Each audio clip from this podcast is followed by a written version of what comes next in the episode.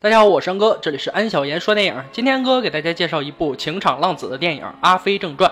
这部电影大牌云集，剧中的每一个主要演员现在都是影帝、影后级别的。废话少说，让我们说电影吧。影片开始，男主旭仔背对着我们，看不见他的脸，只能跟随着他的背影一路向前走。他走到一间超市，自顾自地从冰柜里拿出可乐，转过脸，我们看到了旭仔的正面，精致的面容，叼着烟。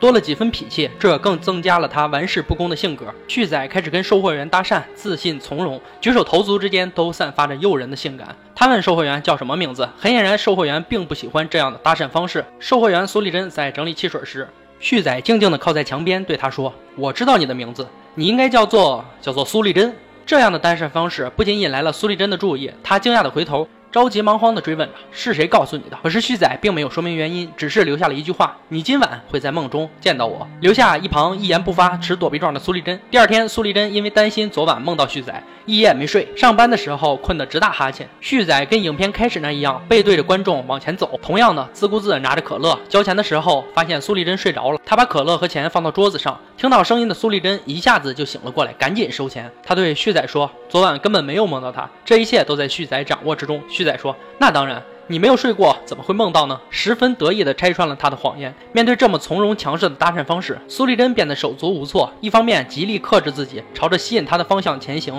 另一方面面对诱惑无力抵抗。旭仔走后，苏丽珍睡着了，微微上扬的嘴角说明她做了一个好梦。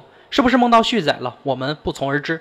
但这却说明了他已经开始放弃抵抗，朝着诱惑的源头迈进。旭仔再一次来到小店，苏丽珍看到旭仔仍然做出躲避的样子，显然是做最后的抵抗。旭仔开手说：“你今天有点特别。”他永远是最先发现对方微妙心理变化的主导者。又问：“你耳朵怎么红了？”苏丽珍转过来问他到底想怎样。旭仔说：“只想跟他交个朋友。”苏丽珍说：“为什么要和你做朋友？”旭仔让苏丽珍看着他的手表，说：“让他等一分钟。”旭仔和他的距离很近，就像贴到他一样，让苏丽珍连呼吸和心跳都变得小心翼翼。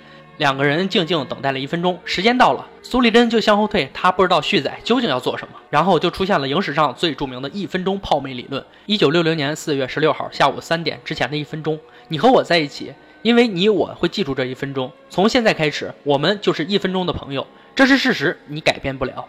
因为已经过去了，我明天会再来。就这样，苏丽珍深深的爱上了这个放荡不羁的旭仔。在一九六零年，这样的泡妞方式怎么能不让人心动呢？画面直接切到了旭仔与苏丽珍缠绵的戏份。当苏丽珍问旭仔会不会与她结婚的时候，旭仔斩钉截铁的说不会。所以苏丽珍最后还是毅然决然的决定离开了。而另一边留下的是根本不在意苏丽珍走掉，还在自顾自地梳着头的旭仔。画面又一转，旭仔回到养母家，因为养母一直不告诉旭仔他的亲生母亲是谁，在哪里，所以旭仔和养母的关系一直很差。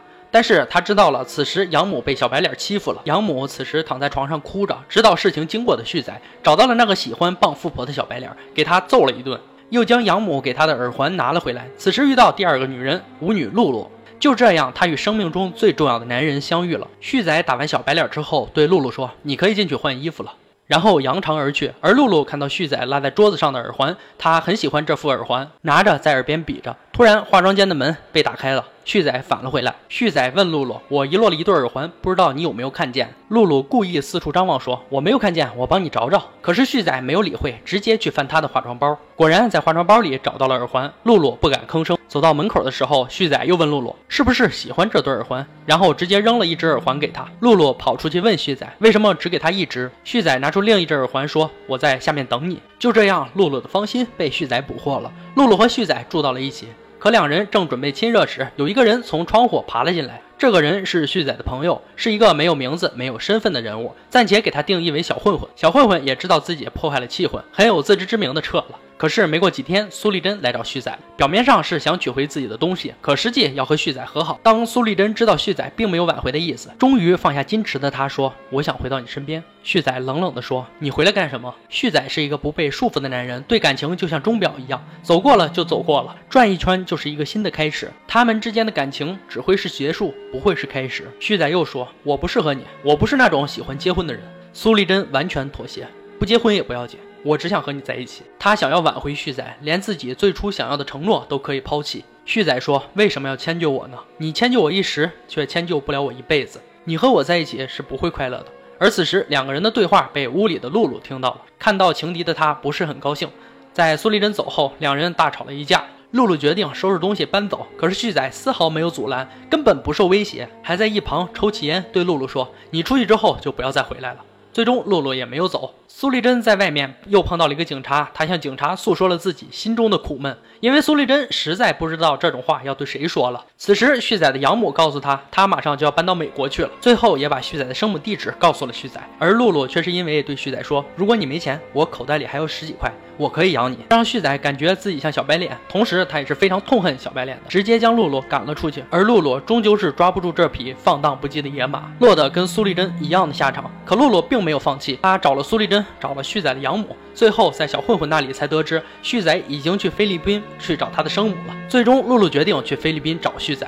旭仔在菲律宾找到了生母，可生母不愿意见他。他此行的目的只不过是想看看生母。旭仔心里想着，既然你不给我机会，我也不给你机会。即使旭仔知道，在他离开的时候，有一双眼睛在背后看着他，他没有回头，只是为了不给生母看到他正脸的机会。在菲律宾喝醉的旭仔，在街边被一个妓女将身上所有的钱都偷走了。而此时已经辞去警察身份的超仔，从事了货运工作。他也来到了菲律宾，看到旭仔后收留了他。旭仔要办假护照，可他没有钱，直接拿着刀子捅了黑帮的人，夺走了护照。幸好超仔身上带着枪，才逃过了一劫。两人在火车上，超仔去问还有多久到达目的地，而此时的旭仔躺在车座上睡觉，却被黑帮追上，一枪打中腹部死了。画面出现旭仔的独白：以前有一种鸟，一开始飞便会飞到死才落地。其实他什么地方都没有去过，那只鸟一开始便已经死了。